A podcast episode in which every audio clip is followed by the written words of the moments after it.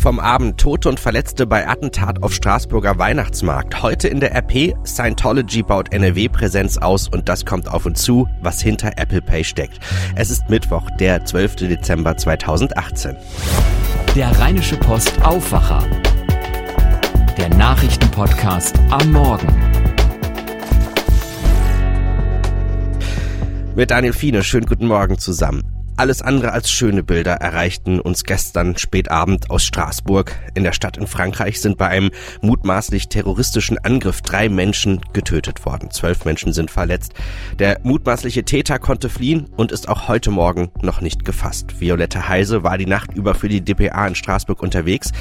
Violetta, du bist in Straßburg. Was sind deine Eindrücke? Naja, ich habe eine Stadt im Schockzustand erlebt.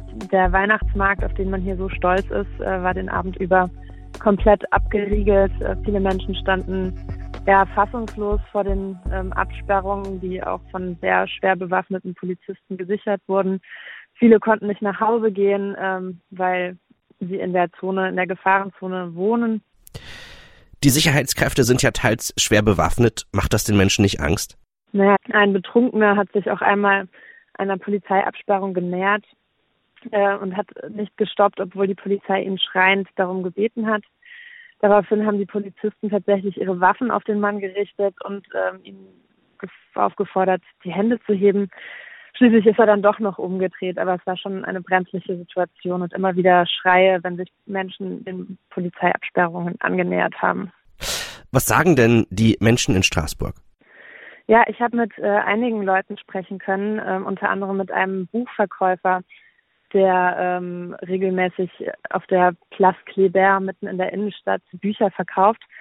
Und äh, der hatte die Schüsse zwar nicht gehört, hat dann aber erlebt, wie die Sicherheitskräfte alle Menschen in der Gefahrenzone äh, quasi zusammengetrieben haben und an einen sicheren Ort äh, verfrachtet haben.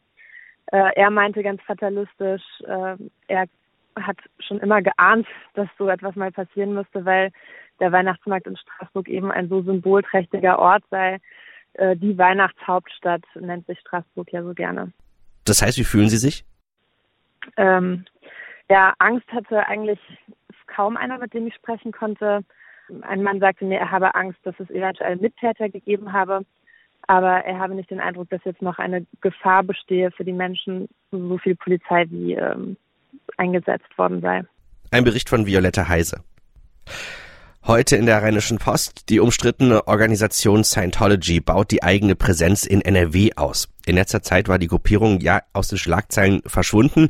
Jetzt will Scientology mit dem Bau eines neuen Zentrums in Düsseldorf gegen den bundesweiten Mitgliederschwund ankämpfen.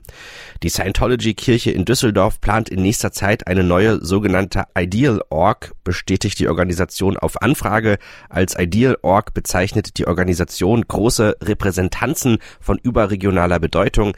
In Deutschland gibt es bislang drei, in Berlin, Hamburg und seit September in Stuttgart, wo die Organisation einen mehrere tausend Quadratmeter großes Gebäude ausgebaut hat. Der Verfassungsschutz beobachtet Scientology seit 1997 und vermutet, dass die 1953 von Ron Hubbard gegründete Organisation eine Weltherrschaft anstrebt. Außenstehende Experten und ehemalige Mitglieder beschreiben sie als Sekte, die in die psychische und finanzielle Abhängigkeit führt. Scientology selbst berichtet auf Anfrage von kontinuierlich steigenden Mitgliederzahlen. Nach internen Zahlen des NRW-Verfassungsschutzes, die unserer Redaktion vorliegen, stimmt das aber nicht. Laut Verfassungsschutz hatte die Organisation 2012 bundesweit 4500 Mitglieder, 600 davon in NRW und im vergangenen Jahr waren es bundesweit 3500, davon nur noch 420 in NRW. Auch Thema heute bei uns Mayday, Mayday, Mayday. So könnt ihr es auf RP Online und in der Zeitung lesen.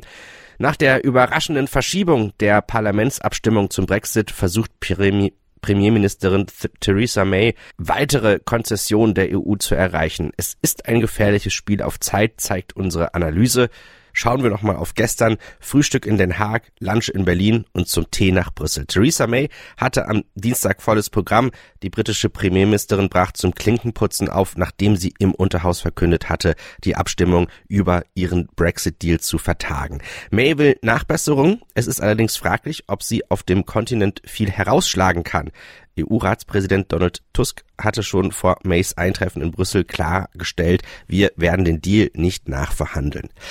In Großbritannien, da wird vor allem um den sogenannten Backstop im Brexit-Abkommen gestritten. Was ein Backstop ist, das wissen vor allem Baseball-Fans. Also ein Netz oder Zaun, der verirrte Bälle einfängt, bevor sie jemand verletzen können. Doch was bedeutet das im Brexit-Kontext? Wir haben beim Brexit-Experten Gerhard Dannemann vom Großbritannien-Zentrum der Humboldt-Universität zu Berlin nachgefragt. Professor Dannemann, was bedeutet der Backstop im Brexit-Kontext? Das ist eine Rückfalllösung. Falls man kein passendes Freihandelsabkommen findet oder andere Möglichkeiten, die nordirische irische Grenze zu regeln, dann gilt für Nordirland weiter die Zollregeln der EU. Ist, Nordirland ist faktisch damit Teil der Zollunion und es gelten auch einige Regeln des gemeinsamen Marktes, insbesondere für landwirtschaftliche Produkte. Und damit bleibt Nordirland nicht ganz, aber doch fast in der Europäischen Union.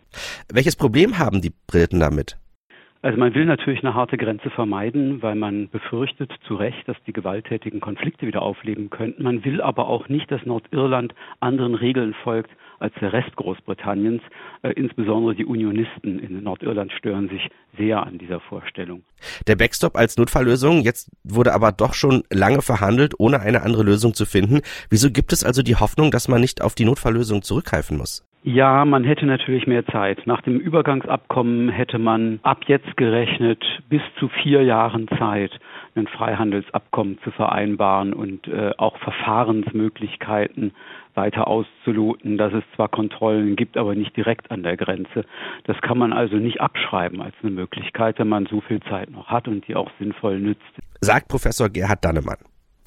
Tja, und das sind die Themen, die heute wichtig werden. Verteidigungsministerin Ursula von der Leyen wird sich erneut vor dem Bundestagsverteidigungsausschuss für den umstrittenen Einsatz externer Berater durch ihr Ministerium verantworten müssen.